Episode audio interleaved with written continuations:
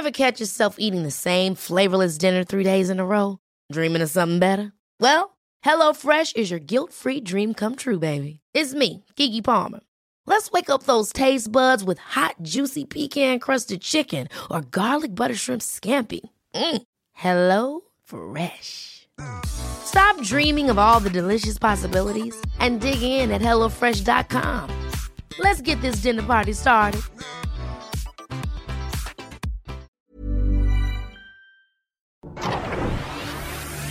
El Heraldo Media Group presenta Periodismo de Emergencia con Arturo Rodríguez, Hiroshi Takahashi e Ignacio Rodríguez Reina. Con las reglas del oficio. Comenzamos. 10 de la mañana con cuatro minutos y nosotros ya estamos listos en periodismo de emergencia, como siempre, con muchísimo gusto, igual afecto y entusiasmo. Yo soy Arturo Rodríguez y como en cada oportunidad los sábados y también los domingos, me da muchísimo gusto saludar a mi compañero, colega Hiroshi Takahashi. Arturo Rodríguez, muy buenos días. Monique, Mónica Reyes, qué gusto saludarlos. Pues sí, estamos en una fecha especial, ya lo mencionaba Mónica, el tema de la radio, cómo están creciendo las audiencias en radio, precisamente por el tema de la credibilidad y el tema de las redes sociales. Uno de los temas que hoy abordaremos. Así es, es, es el segundo año, además, Hiroshi, que nos toca celebrar el Día Mundial de la Radio aquí en cabina. Fue sábado. Este, sí, la, la vez pasada fue sábado, hoy nos ha tocado una vez más y a nosotros pues nos eh, llena de entusiasmo poder formar parte de un esfuerzo que precisamente, como indicaba Hiroshi, pues mantiene este eh, modelo de comunicación que hace creíble la información que aquí se difunde, pues en virtud de su profesionalismo, el profesionalismo que en este caso, en nuestro caso, es inspirado a partir pues de la mística del Heraldo Radio. Y la experiencia de tantos años que lleva la radio, ¿no? Eso nos da credibilidad también, así es que a confiar en nuestro medio de comunicación por excelencia. Muchas gracias, Mónica Reyes, muy buenos días y como cada oportunidad en esta ocasión, como es todos los domingos, iniciamos con el futuro próximo. Claro que sí, muy buenos días, comenzamos. Futuro próximo. El cierre de semana dejó abierto una estridente discusión en materia de libertad de expresión que previsiblemente continuará esta semana, en la que más allá de las descalificaciones presidenciales y el respaldo obtenido por Carlos Loret de políticos y organizaciones ciudadanas, una protesta en diferentes partes del país reclamará los asesinatos de periodistas con el caso reciente de Ever López de Salinas Cruz, Oaxaca. Además, se tiene previsto que comparezcan los implicados en el asesinato de Lourdes Maldonado perpetrado el mes pasado en Tijuana. Este lunes se tiene programada la comparecencia del ex candidato presidencial panista Ricardo Anaya. Se trata de la audiencia que ha sido diferida desde hace meses por la presunta recepción de sobornos para aprobar la reforma energética el sexenio pasado. Dos momentos importantes en materia electoral estarán presentes esta semana. Primero, el martes quedará definido el padrón electoral para participar en la revocación de mandato, mientras que el jueves es el último día para tramitar la credencial para votar. El arranque de año se ha visto marcado por la polémica decisión de Movimiento Ciudadano de postular a Roberto Palazuelos como candidato a gobernador de Quintana Roo. La convocatoria a una Asamblea Nacional de ese partido está programada para el miércoles para decidir sus candidatos. El asunto dará mucho de qué hablar. Además, Karime Macías, esposa del exgobernador de Veracruz, Javier Duarte, comparece el jueves para establecer fecha de extradición a fin de ser procesada en México por delitos en materia de corrupción. Finalmente, entre los aspectos importantes de la semana está previsto que el viernes se actualice el semáforo epidemiológico, además de que ese mismo día podría ampliarse la polémica de las denuncias contra el subsecretario de Salud, Hugo López Catel.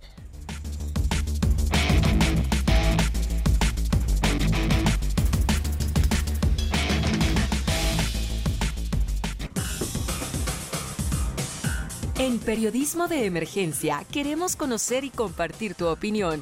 Escríbenos o manda un mensaje de voz al WhatsApp 5580 69 79 42.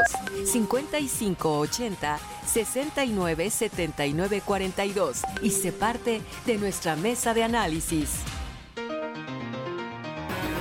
Gracias, muchas gracias a Mónica Reyes por este avance de la agenda de la semana. Y bueno, pues Hirochi, eh, tú eh, en realidad creo que siempre tienes mucha atención y mucho seguimiento eh, de los temas de tecnología. Y esta semana pues se presentó justo lo que ya nos anticipabas, una situación crítica para este gigante que es Facebook, la, la, la empresa de, de Mark Zuckerberg. Han estado saliendo muchísimas noticias alrededor de Facebook ahora por el tema accionario. Siempre se ha tomado esta red social como un asunto de gadgets o un asunto de pues uso cotidiano como si fuera un canal más de comunicación.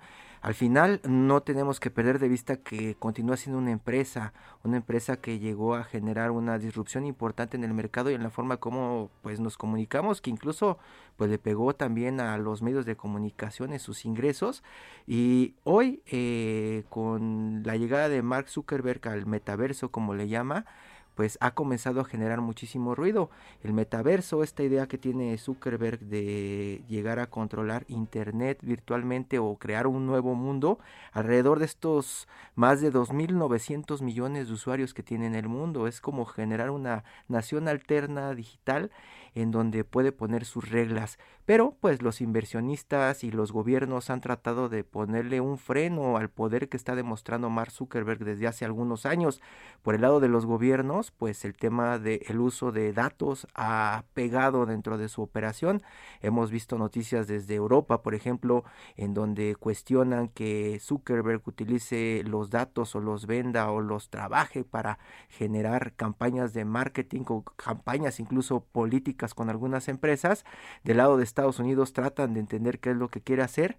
Y también eh, del lado de los inversionistas, Arturo, hay críticas porque eh, se reveló que el año pasado solamente gastó más de 10 mil millones de dólares en tratar de llevar su sueño del metaverso a la realidad. Esto pues ha generado un montón de incógnitas alrededor de la operación de esta empresa. Hoy nos acompaña y a través de la línea telefónica Carlos Fernández de Lara, periodista. Eh, es Juan Guevara, perdón, es que viene mal. Eh, Juan Guevara, eh, quien es periodista especializado en temas de tecnología. Juan, muy buenos días.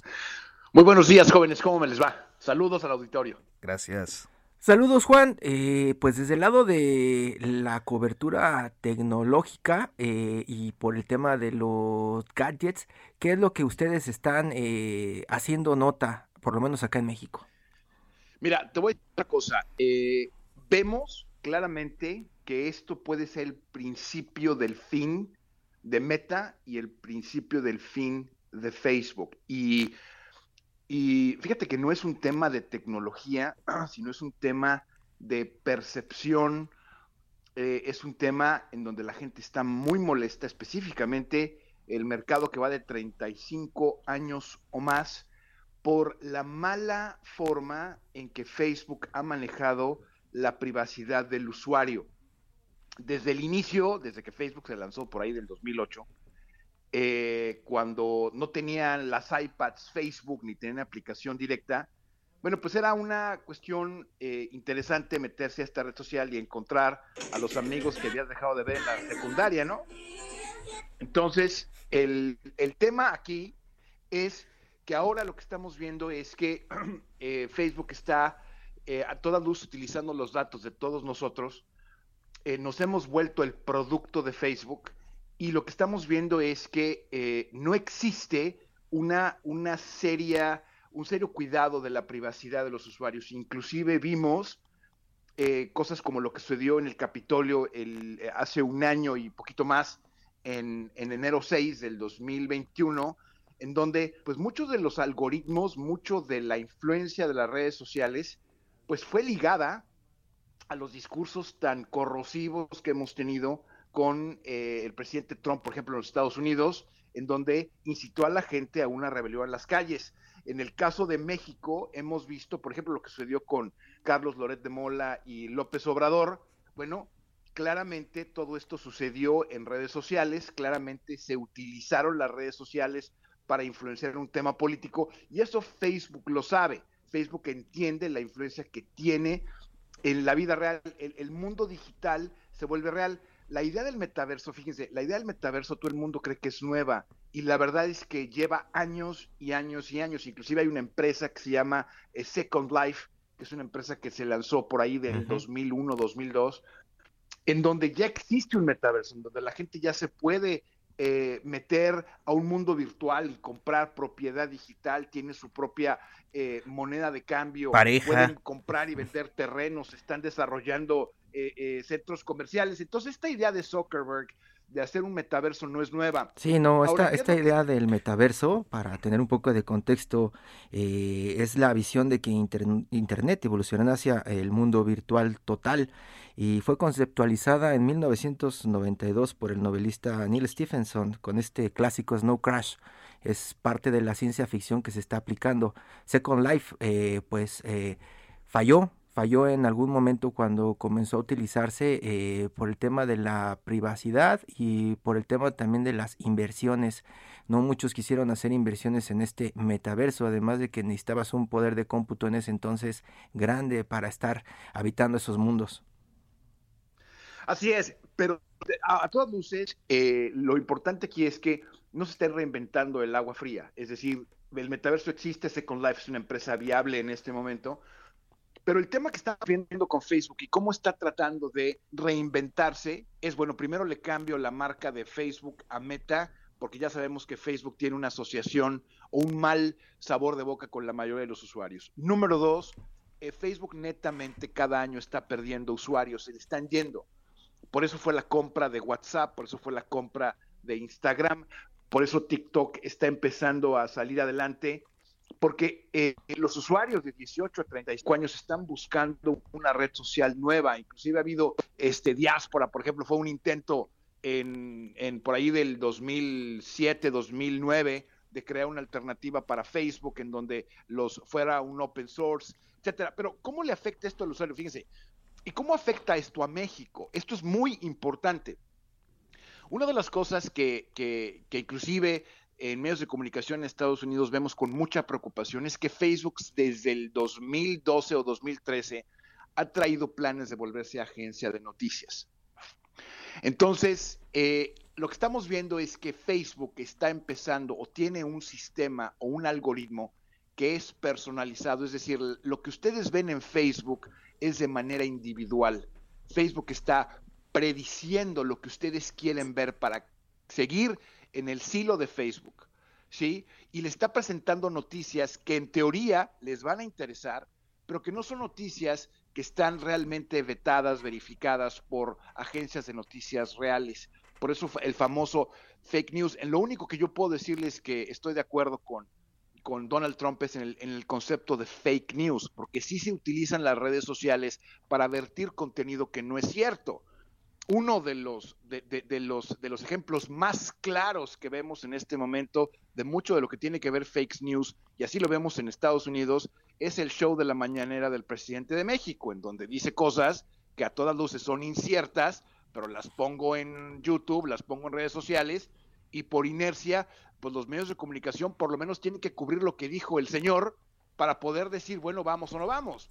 Eh, esto que sucedió con la casa de, del hijo de, López Obrador, que aquí está en Houston, bueno, pues son cosas que empezamos a ver y lo que sucedió con los sueldos ficticios, son cosas que se vierten en las redes sociales, son cosas que se vierten a través de su programa mañanero y los medios de comunicación lo repiten y entonces lo cubren y de alguna manera lo, lo, lo, lo ponen en la realidad.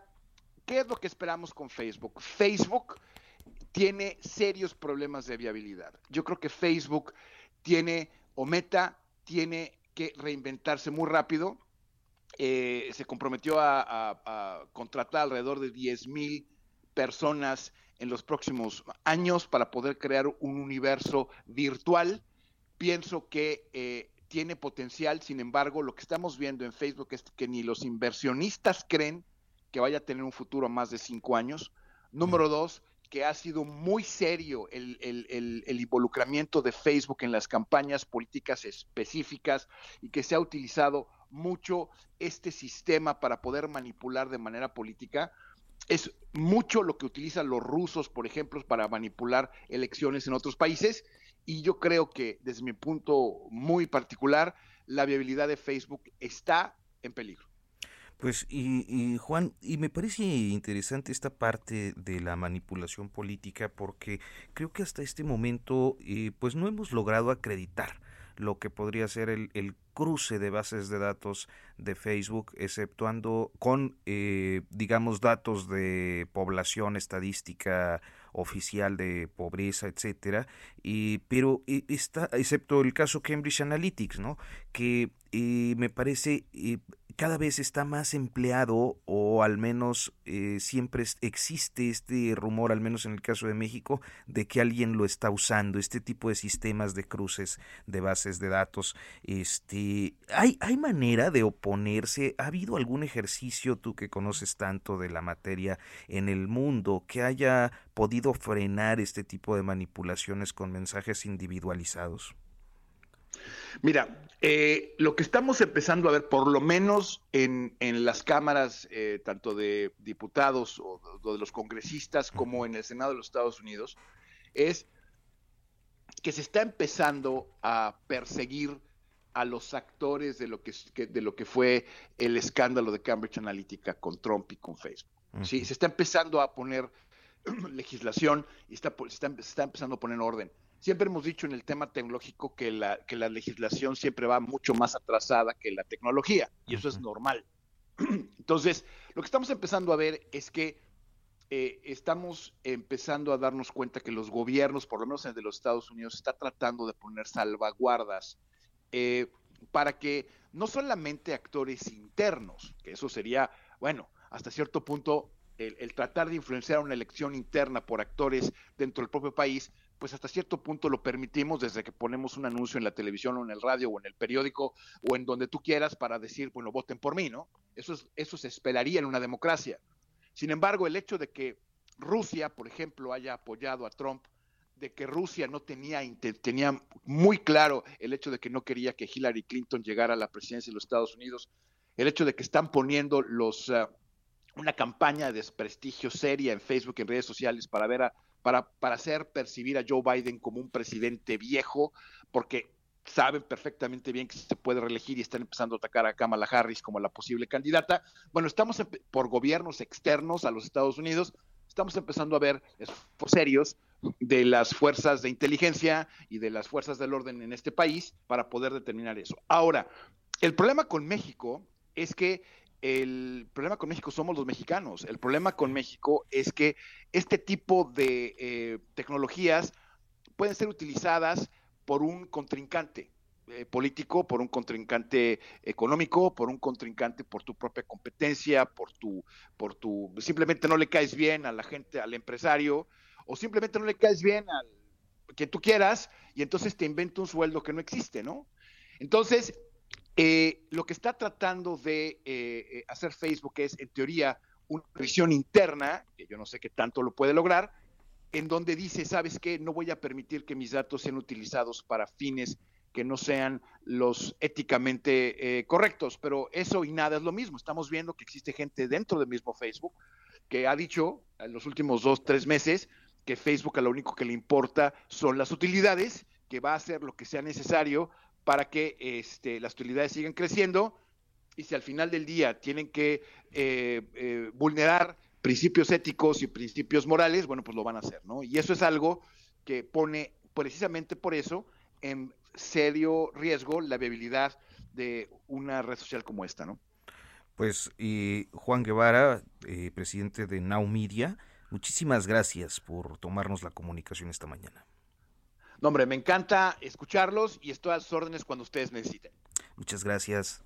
Y pues bueno, está ya ahora sí Carlos Fernández de Lara, Hirochi. Carlos Fernández de Lara, experto en tecnología, uno de los grandes eh, eh, reporteros de este sector en, en, México y en América Latina. Carlitos, muy buenos días. ¿Qué tal, Hiroshi? ¿Cómo están? Qué gusto saludarte. Pues estamos platicando, están hablando un poco de la percepción que se tiene en México de Facebook, pero vámonos a los hechos, Carlitos. ¿Cómo está parada Facebook en este momento en México, más allá de pues lo que nos llega de los medios externos? Eh, pues mira, yo creo que el caso en particular de Meta ante eh, Facebook, sobre todo por lo que pasó la semana pasada con los resultados financieros que presentó ya la compañía y, y esta eh, caída brutal de 230 mil millones de dólares en el valor justamente de la compañía, la pérdida o el, digamos que así que la caída de varios lugares del mismo Mark Zuckerberg en la lista de, de los hombres más ricos del planeta, que estaba dentro del top dentro del top 10 y bueno, pasa a la doceava posición, este, por ahí se ha estado moviendo también posteriormente a los mercados, pero creo que a la empresa, más allá de lo que ya mencionaban anteriormente de, en efecto, como una de las tecnológicas más grandes del planeta, pues está bajo la lupa del gobierno, yo veo dos situaciones particulares que son interesantes en Carlos, este momento que Carlos, vamos, vamos a, vamos a un corte y regresamos y, y, nos cuentas este tema ya con números en la mano de pues la presencia de Facebook en el mundo, en México y lo que está pasando con pues la visión de los analistas y los inversionistas. En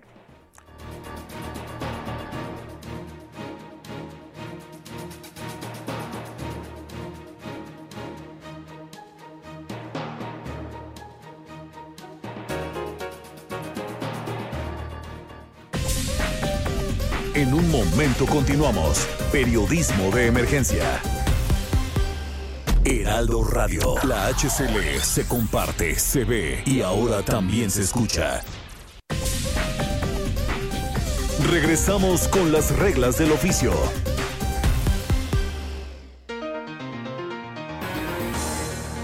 Vamos en periodismo de emergencia cuando son las 10 de la mañana con 31 minutos y seguimos hablando de este asunto de Facebook interesantísimo. Está con nosotros Carlos Fernández de Lara y bueno, pues nos explicaba eh, estas aristas del el fenómeno que, se está viviendo, Hirochi.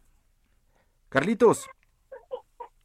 Sí, bueno, como justamente les contaba, eh, eh Giro, antes de irnos a corte, yo creo que el tema es bastante interesante porque desde mi perspectiva creo que la empresa tecnológica está viviendo una fase de reto y de maduración también por el ecosistema digital. Ya que voy con esto, eh, hay que recordar que la pérdida masiva eh, o la caída, la caída grande que, vivió la semana pasada, justamente después de presentar los resultados financieros, no necesariamente estaba vinculada a los temas de escándalo de la parte del gobierno político, eh, particularmente la red social, porque al final de cuentas hay que tomar muy en cuenta que los inversionistas a lo que se fijan es justamente el desempeño de una organización. Claro que toman muy en cuenta cuál es lo que está pasando en términos regulatorios, porque claro que esos términos regulatorios podrían impactar obviamente el crecimiento de alguna organización, ya sea en algún país o a nivel global. En particular en este caso creo que la empresa está, está eh, viviendo varios cambios que le están pegando. Por un lado, por primera vez en su historia Facebook perdió perdió usuarios, perdió cerca de un millón de usuarios en Estados Unidos. Eso es algo que nunca había pasado. Ahora, quiero ser muy claro en decir, el hecho de que haya pedido ese millón de usuarios que parece un montón de gente, pues la verdad es que Facebook sigue siendo una plataforma que... Here's a cool fact. A crocodile can't stick out its tongue. Another cool fact, you can get short-term health insurance for a month or just under a year in some states. United Healthcare short term insurance plans are designed for people who are between jobs, coming off their parents' plan, or turning a side hustle into a full time gig. Underwritten by Golden Rule Insurance Company, they offer flexible, budget friendly coverage with access to a nationwide network of doctors and hospitals. Get more cool facts about United Healthcare short term plans at uh1.com. Alcanza a 2 mil millones de usuarios. 2.900, eh, 2.900. Exactamente, 2.900 millones de usuarios. Y piensen que en el planeta las últimas cifras que teníamos es que hay cerca de cuatro mil como cuatro mil novecientos millones de usuarios conectados a internet. E, entonces, pues prácticamente más del 50% de la población del planeta con acceso a internet tienen una cuenta dentro de la plataforma. Algo muy parecido pasa en México, es decir, casi de los últimos datos que tenemos, nueve de cada diez internautas mexicanos tienen una cuenta una cuenta de Facebook y también tomemos en cuenta que Meta, pues no solo es dueño de Facebook, sino también es dueño de Instagram y es dueño de WhatsApp en este caso. Entonces, la gran realidad es que tiene una, una permisividad muy potente dentro de la cultura digital y el uso del Internet pues yo te diría que no solo de los mexicanos, sino de gran parte de los usuarios de Internet en el planeta. Pero lo otro que le está pasando a Facebook, yo vería por dos puntos, es uno, el crecimiento de nuevas de nuevas redes sociales que además llegaron con muchísima fuerza, como fue el caso de TikTok, que la verdad es que durante los últimos dos años de pandemia se convirtió probablemente en la aplicación, no solo, bueno, no se convirtió, no, probablemente, sino que se convirtió en la aplicación más descargada del planeta y además es una de las aplicaciones que alcanzó los mil millones de usuarios de manera muy acelerada. Entonces, estamos viendo que las nuevas generaciones están consumiendo el contenido dentro de esa plataforma y están de cierta forma migrando. Por eso respuestas probablemente de Facebook, como, la como el desarrollo de Reels dentro de Instagram, justamente para tratar de, de, atraer a los usuarios que ya tenían y que no se salieran de la plataforma. Y por último, sí es el enorme crecimiento del tema que tiene que ver con privacidad. Y yo te diría que es todas las tecnológicas hoy en día saben que si bien los datos siguen siendo el oro o el petróleo del futuro, eh, por el valor que tienen, también la regulación que están enfrentando cada vez es más complicada y las mismas empresas están generando candados para que eventualmente los gobiernos no vengan a cuestionarlos o a decir cuáles son las malas prácticas o buenas prácticas que hacen de ellos. Un caso en particular fue, por ejemplo, Apple, que desde la versión anterior de su sistema operativo puso una cosa que si los usuarios que tengan eh, hoy en día iPhone seguramente lo verán muchas veces cada vez que descargan una aplicación, que es una pequeña notificación en donde le dice al usuario, oye, esta aplicación quiere traquear, digamos que tu comportamiento, le quieres dar permiso, sí o no, o darle permiso temporal o darle o darle ciertas restricciones limitadas.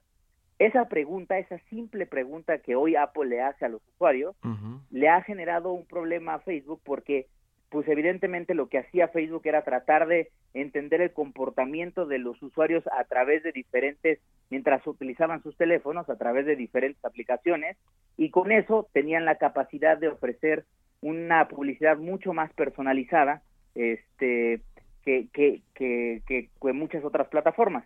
El problema es que, obviamente, como lo, ellos mismos lo alertaron, pues muchos usuarios al ver de, oye, esta aplicación quiere traquear ¿quieres darle permiso o no? Pues muchos han dicho, no, no quiero darle permiso.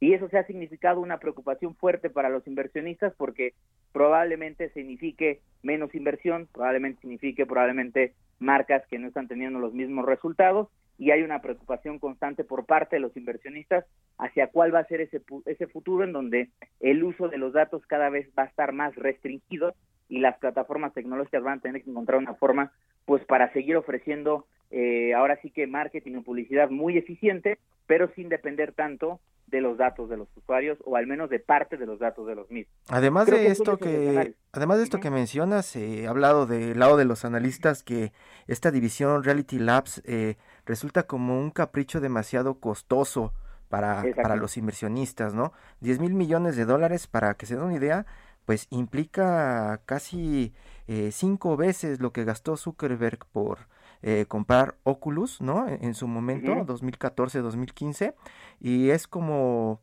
10 veces, ¿no? Lo de Instagram. Entonces, eh, eh, por ahí generó muchísimo ruido también.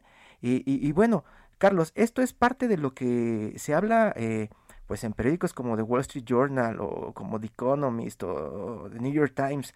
Pero la realidad en México es mucho de percepciones, ¿no? Y al final, creo que en México eh, pues resulta uno de los mercados más fáciles para Facebook porque la gente no está consciente del tema de la privacidad, ¿no? Pues sí, digo, al final de cuentas creo que así como pasa en muchos mercados de América Latina, lo, que sí es cierto es que el, el, internauta mexicano todavía sigue en un proceso de maduración constante, es decir, a medida que más personas logran conectarse a Internet, más posibilidad vamos a tener de, de, aplicar diferentes usos y costumbres de la misma Internet. Entonces, si bien recordarán, seguramente cuando llegaron, llegó en los primeros pasos de Internet, obviamente estaba quienes lo utilizaron un poquito más de avanzada, pero pues Internet se convirtió en un espacio para que nos entretuviéramos, viéramos videos, por ahí escucháramos música y hasta ahí. Eso significa que, pero eso no es el Internet. El Internet evidentemente es comercio electrónico, el Internet es startup, es inteligencia artificial, es decir, es todo un ecosistema y una economía digital que otros países han sabido desarrollar y que también implica maduración por parte del usuario de entender qué significa estar en Internet. Creo que para muchos de nosotros todavía no lo, no lo entendemos o no lo asumimos bien, ya sea porque no le damos la importancia al estar en Internet como lo hacen otros países, por ejemplo, Europa incluso hasta yo diría Estados Unidos, que quizás Estados Unidos está un poco más cercano a México que lo que, lo que es México a Europa, pero lo cierto es que sí nos falta todavía ese proceso de educación, ese proceso de madurez, y lo mencionaban anteriormente, no podemos probablemente regular si no realmente entendemos las plataformas tecnológicas, porque el gran riesgo de regular eh, dentro de la ignorancia es que probablemente la regulación podría quitarle el beneficio al usuario, porque hay que reconocer también que pese a todo lo que decimos de los temores de ciertas plataformas tecnológicas y el uso de los datos y la privacidad, lo cierto es que muchas de estas plataformas han traído beneficios tangibles y visibles a la sociedad porque han permitido comunicar probablemente comunidades que no se podían comunicar, contactar a tus familiares alrededor del planeta que probablemente no tenías contacto con ellos, conectar pequeños y medianos negocios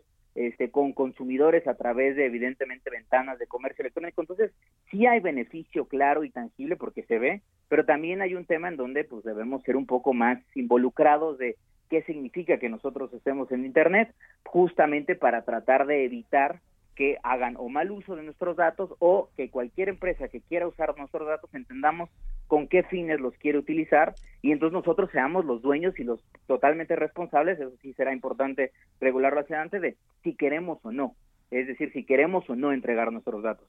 Eh, si lo seguimos asumiendo como un entretenimiento nada más o evidentemente como un, como un cáncer absoluto, pues creo que ahí irnos a los opuestos es muy peligroso porque podríamos justamente matar la innovación y sin duda alguna creo que la innovación es algo que genera mucha economía, genera muchos trabajos y sería muy riesgoso hacerlo. Pues Carlos Fernández de Lara, muchísimas gracias por, como siempre y por eh, compartirnos eh, esta eh, pues perspectiva de temas que a veces resultan complejos y que nos aterrizas maravillosamente para poder comprender un proceso. Carlitos, un abrazo, muchas gracias. Gracias, un saludo a ustedes y a todo el auditorio.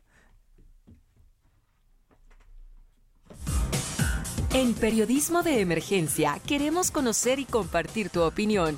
Escríbenos o manda un mensaje de voz al WhatsApp 5580 69 79 42 5580 69 79 42 y se parte de nuestra mesa de análisis. Fue una semana muy intensa, una semana de mucho peloteo, de golpeteo, de eh, los pros y los anti López Obrador, eh, una diatriba ahí sobre periodistas, eh, también una respuesta de sociedad civil, se dio el anuncio de la boda del Baester Gordillo, en fin, hubo mucha información, pero creo que eh, si bien esa información estaba dominando la agenda mediática, hubo una noticia que nos puso de buen humor a todos, ¿no? Eh, y unas imágenes que sin duda y pues resultaron inspiradoras. Y esto eh, a lo que me estoy refiriendo es a la participación de Donovan Carrillo en eh, Beijing 2022, los Juegos Olímpicos de Invierno, Hirochi. Sí, ahí se rompió la regla de que las buenas noticias no son noticia, una buena noticia que se convirtió en noticia y que ocupó pues prácticamente la portada de todos los periódicos de este país, incluso grandes espacios en diarios internacionales como The New York Times, hablando de esta hazaña de un mexicano, porque sí, realmente una hazaña, Arturo. Sí, eh, la verdad es que es una hazaña y yo creo que eh, eh, siempre nos colocamos ante la, las dificultades para el deporte y sobre todo para deportes muy específicos en un país como este donde pues no existen eh, las condiciones de infraestructura, de apoyo, de, en fin, muchas cosas. En el país donde creemos que el fútbol es para lo que nacimos y que somos los mejores del mundo, ¿no? Sin darnos cuenta de que no. Yo creo que en buena medida esto este, este, eh, pues esta noticia eh, y este hecho que eh, se reportó a lo largo de la semana tiene que ver mucho con el apoyo de la familia, con la forma en la que pues prácticamente costearon toda su preparación este patinador mexicano Donovan Carrillo pues tuvo una actuación de ensueño allá en Beijing y hoy eh, hemos eh, eh, contactado a su familia, a su madre, Diana Suazo, quien pues está con nosotros a través de la línea telefónica. Diana, muy buenos días, gracias por tomarnos esta llamada. Hola, muy buenos días. No, muchas gracias a ustedes. Pues mire, este, muy contentos de la participación de Donovan y también muy contentos de que esté usted con nosotros. Muchas felicidades, señora. Muchísimas gracias. Es trabajo de todo México. Eh, pero pues principalmente de su familia. bueno. Eso lo dice por ser correctamente política, pero la verdad fue un esfuerzo de ustedes. Muchísimas gracias. ¿Cómo fue para, para ustedes este proceso de preparar a Donovan eh, pues hasta llegar a este momento, Diana? Fue difícil desde el momento en que él decide este deporte, porque como hemos comentado, es un deporte caro, muy caro. Aparte de caro, no es muy bien visto que los niños practiquen este deporte, porque pues en el mundo en que vivimos, eh, básicamente lo tachan mal. Entonces, fueron muchas críticas, muchos comentarios malos que incluso le decían a Donovan, le decían que que ahí venía la patinadora y, cosas así como en comentarios pues para hacer, hacerlo sentir mal. Pero bendito Dios que Donovan siempre fue muy maduro en ese sentido, se le trabajó mucho en casa, que nada, ningún comentario que viniera de fuera tenía que hacerlo sentir mal que él era fuerte y tenía que seguir adelante. ¿Qué implica en el tema de eh, qué implica en el tema de entrenamiento? Porque lo que nosotros vemos es el resultado probablemente no sé de cuatro, seis, diez horas entrenando en una pista que a lo mejor también no cumple con los requerimientos para una eh, competencia internacional. ¿Cómo es prácticamente o cómo era un día de Donovan desde el arranque de su carrera? Un día de Donovan era levantarse temprano, y se, se iba a la secundaria cuando llegó allá a León. Después se iba a entrenar eh, y básicamente él empezó también a, costear gastos. Empezó él a, ayudar al entrenador este, en clasecitas de, con niñas y empezó él también a, pues a, a dar clases. Entonces todo el día, todo el día Donovan se la pasaba en la pista. En los obstáculos que, tenía ahí en la pista era cuando tenía que entrenar con público. Entonces, él aprendió porque se, la pista la dividen en, lo que era escuelita, en lo que era este, clases avanzadas. Entonces, él tenía que esquivar todo eso. Entrenar con público implica eh, prácticamente que él esté entrenando en medio y que la gente que renta el espacio por una hora o dos horas está dando vueltas a su alrededor, ¿no? No, Donovan era dominar toda la pista, o sea, él entraba y salía por todas las áreas, pero pues tenía un es que los muchachos que crean una, una habilidad muy grande en cuanto a los obstáculos que tienen que estar visualizando por delante, por atrás y por los lados para no chocar. Eh, eh, Diana, me llama la atención porque en estos dos planteamientos eh, a los que nos acaba de responder, pues hablan de las dificultades tanto pues de infraestructura, de acceso, como de las dificultades que tienen que ver con el estado de ánimo, con la motivación, el hecho de que hubiera comentarios discriminatorios. ¿cómo, ¿Cómo es que Donovan pudo eh, pues digamos que sobreponerse, porque la motivación siempre se ha dicho es muy importante para los deportistas. Sí, mira, fue difícil, te digo, fue difícil porque claro, como todos cuando comentan cosas, cosas malas de uno, nos lastiman, ¿sí? Pero lo importante de esto, como él comenta, eh, eso que te lastima te tiene que hacer salir más adelante y demostrar que no, que eso no te duele, sino que te ayuda a superar las cosas. ¿Cuánto más o menos hay que gastar para invertir en una carrera como la de Donovan? Porque imagino que miles de mexicanos y mexicanas van a querer seguir los pasos de Donovan. Es, es un poco caro. Lo que pasa es que a nosotros se nos, se nos disparó en el momento en que él, él empezó a, salir a internacionales, a salir a mundiales, porque por año se tenía que aventar de dos a tres competencias y, una competencia, salir al extranjero, a Europa, pues equivale cierta cantidad hasta de 150 mil pesos por competencia. Entonces, juntar tres competencias más o menos de esa cantidad al año, sí fue muy difícil, porque pues nosotros no contábamos con ese recurso como para, para disponer, ¿sabes qué? Toma, vete y vete a esta competencia, toma, vete. No, o sea, tuvimos que, que buscar la manera de cómo solventar esos gastos. Obviamente, con, como maestros, pues no tenemos esos recursos, pero tenemos la posibilidad de pedir préstamos. ¿Ustedes son maestros? Entonces, sí. ¿Sí? ¿Maestros de primaria, de secundaria? Somos, somos este, profesores de educación física. Ah, ok, ok, entonces por ahí también parte de, La preparación. Sí, claro, ¿no? De, de Donovan, ¿no?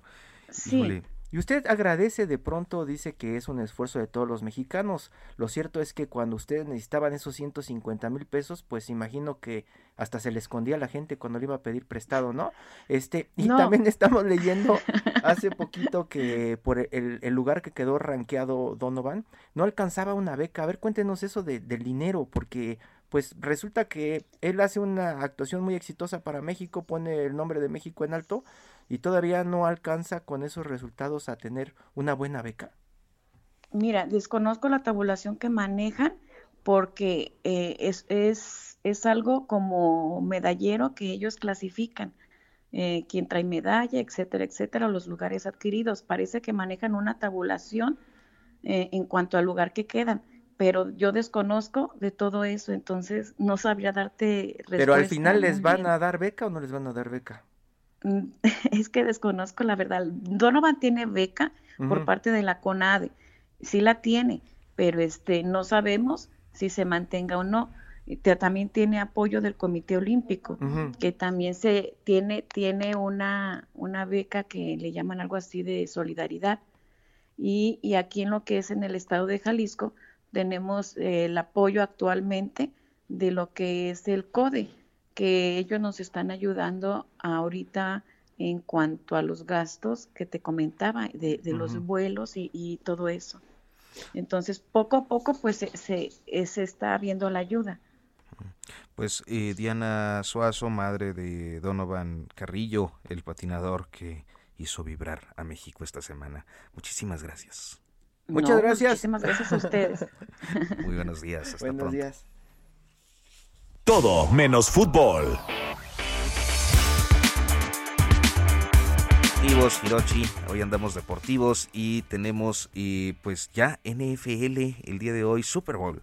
Y eh, está con nosotros Santiago Corona, es periodista deportivo, ustedes ya lo conocen, ha estado con nosotros, ha estado en otros espacios del Heraldo Media Group, eh, porque conduce Plan de Juego, el eh, programa del Heraldo Radio en Guadalajara y que además pues es eh, el eh, presentador de una serie de contenidos a lo largo de la jornada a propósito de eh, pues la NFL y la, el torneo de hoy. Santiago Corona, ¿cuál es el plan de juego para esta tarde?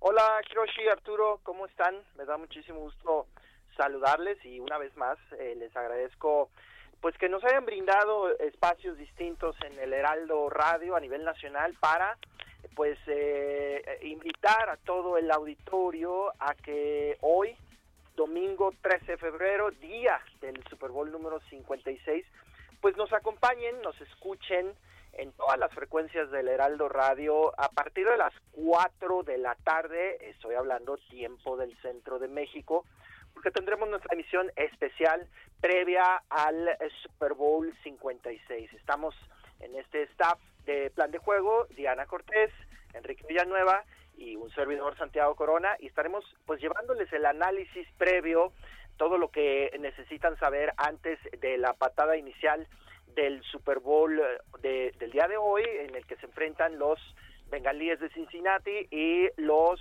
eh, Rams de Los Ángeles. Así que los invitamos a escucharnos. Santiago, para los que no conocemos mucho, eh, eh, ¿qué, ¿qué caracteriza a estos dos equipos? ¿Hay uno más ofensivo, otro más defensivo? ¿Dónde está la fuerza de sus estrategias y también de sus jugadores? Fíjate, eh, Arturo, que los dos equipos llegan muy completos, muy balanceados, que eso es una clave muy importante en este deporte del fútbol americano, el balance entre la defensa y la ofensa. A la ofensa ambos llegan eh, muy fuertes, tienen eh, pues, sobre todo receptores que acaban de ganar premios en estos galardones que otorga la NFL a final de la temporada.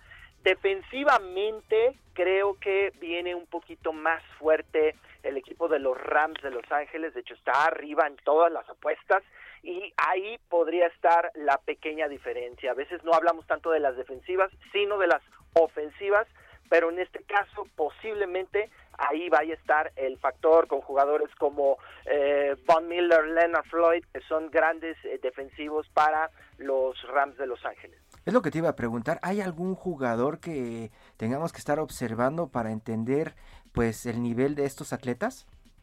Sí, claro, Hiroshi, yo creo que eh, los receptores que son por parte de los Rams de Cooper Cup, que ganó el premio al jugador ofensivo del año, es eh, un gran atleta y por parte de los bengalíes el receptor que es novato y ganó el premio al novato ofensivo del año, estoy hablando de Jamar Chase, creo que por ahí también valdrá la pena eh, observar muy bien eh, lo que hacen ellos.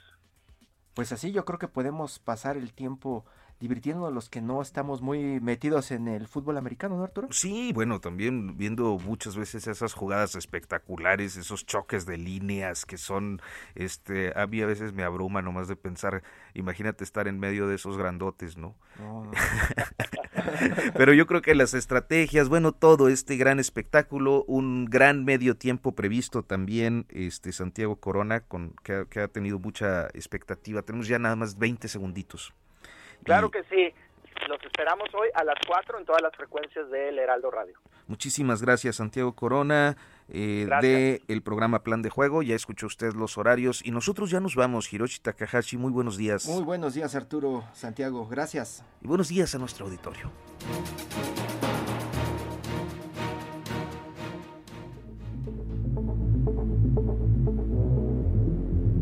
Esto fue Periodismo de Emergencia con las reglas del oficio. Heraldo Media Group.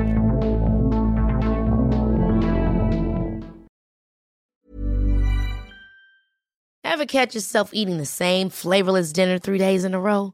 Dreaming of something better? Well, HelloFresh is your guilt-free dream come true, baby. It's me, Kiki Palmer. Let's wake up those taste buds with hot, juicy pecan crusted chicken or garlic butter shrimp scampi. Mm. Hello Fresh.